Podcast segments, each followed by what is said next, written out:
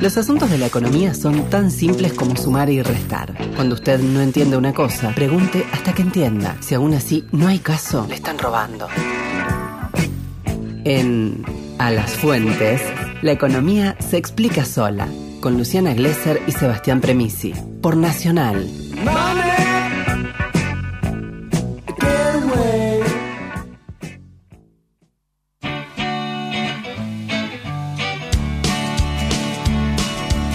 21 minutos pasan de las 8 de la mañana en todo el país y sin movernos de la región ni del tema, le damos la bienvenida a Nicolás Cedoya, el economista del momento, el único economista con club de fans. Hola Nico, ¿cómo estás? ¿Qué tal? Buen día, Luciana.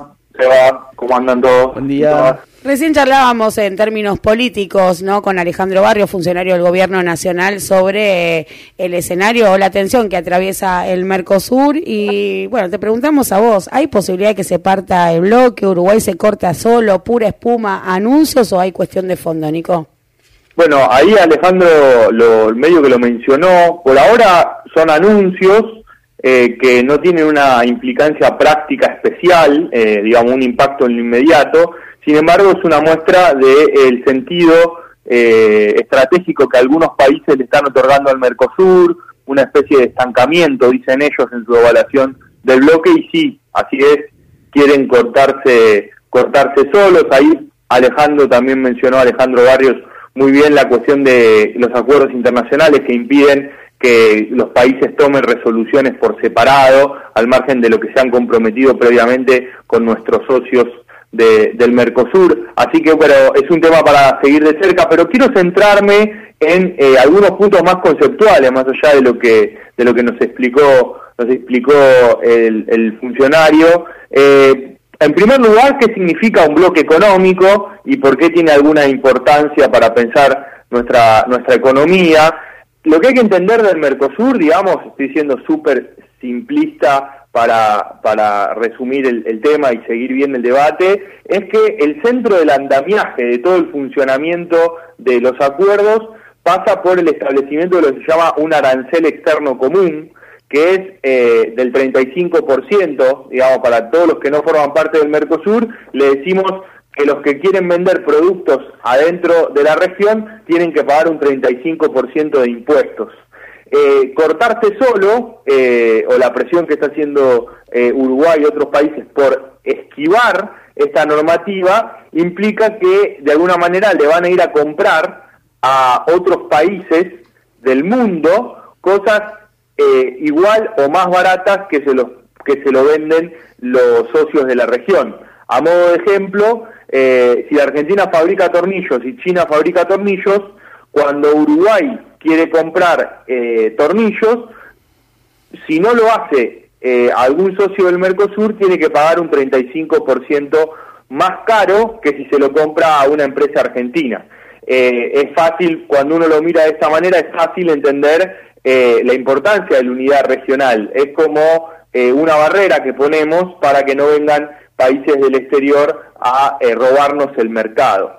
Y también porque eh, en ese sentido eh, lo, cortarse solo también eh, implica aprovecharse de otras cosas que suceden al interior del bloque desconociendo que hay integración económica en otros niveles porque para ponerlo simple no sacar provecho de libertad migratoria la participación de inversiones en, en cruzadas en los países como es muy común en Uruguay con los argentinos etcétera y después al momento de tener que eh, ir y comprar productos, hacerlo al mejor postor. Eso también eh, genera problemas. Además, eh, la cuestión global, hoy en día todos los países del mundo se integran en bloques regionales y esa es la forma de negociar frente a sus competidores.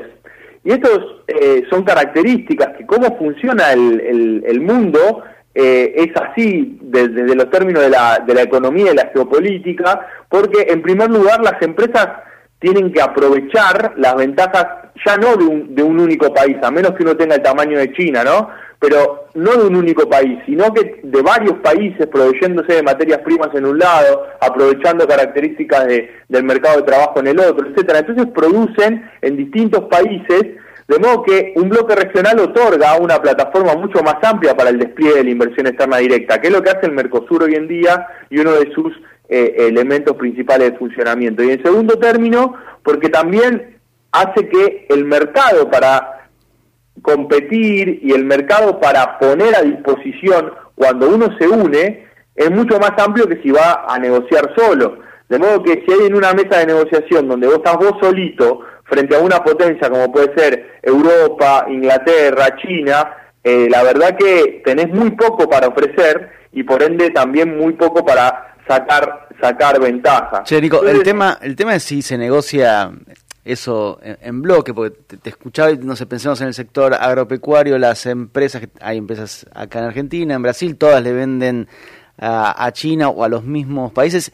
Y no sé si se da eh, esa negociación en bloque pensando en, bueno, en, la región. Digo, me parece que hay que como que, no, no sé si la palabra es forzar, pero bueno, eh, reforzar institucionalmente esas cuestiones para que efectivamente haya negociaciones en bloque. Claro, totalmente. Hacer que la plataforma exportadora de la región se ponga en valor eh, yendo y negociando los productos en bloque. Sin embargo, también pasa que al vender uno commodities, eh, la característica principal de los alimentos, la carne y otros commodities que vende la región, como puede ser Brasil con los minerales, el hierro o el petróleo, eh, es que no podés hacer un consorcio de exportadores de carne porque la verdad que si no te compran a vos le compran a otro, entonces es muy difícil agruparse cuando uno tiene esa especialización productiva.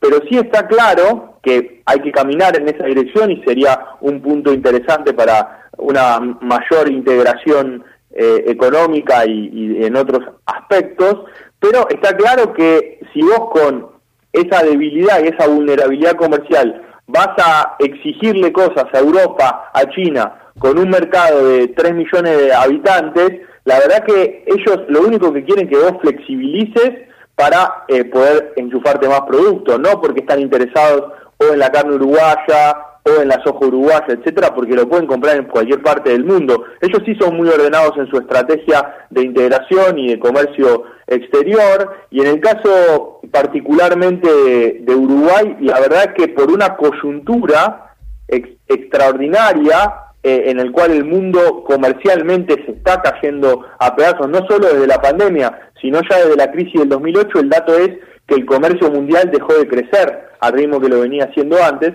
Entonces, los, las potencias industriales están muy interesados en ver dónde pueden vender sus productos y debilitar al Mercosur garantiza una apertura para ellos de todas las exportaciones, porque la competencia también es entre estas potencias a ver quién pica en punta pica en punta primero. Creo que, eh, no sé si escucharon, le haré como dato, la cuestión de Inglaterra, que les había ofrecido en marzo a Uruguay eh, la, la, como ahora no forman parte de la Unión Europea, hacer un acuerdo bilateral al margen de lo que eh, se estaba negociando con la Unión Europea que está que está medio paralizado. Pero bueno, en ese, en ese sentido, para dejarlo el mensaje conceptual, eh, me parece muy importante que los problemas de integración regional están, están a la vista, el bloque necesita también eh, replantearse cuáles van a ser sus objetivos de mediano plazo, especialmente sobre los que se ven más beneficiados, más perjudicados o, piensan que están más perjudicados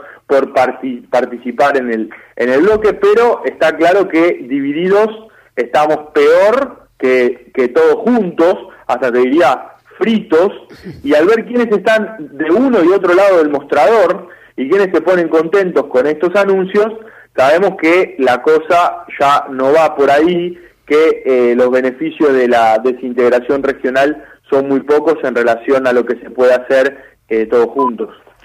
Gracias, Nico, impecable. ¿Algo que te haya quedado en el tintero? Me parece que entendí todo, ¿eh?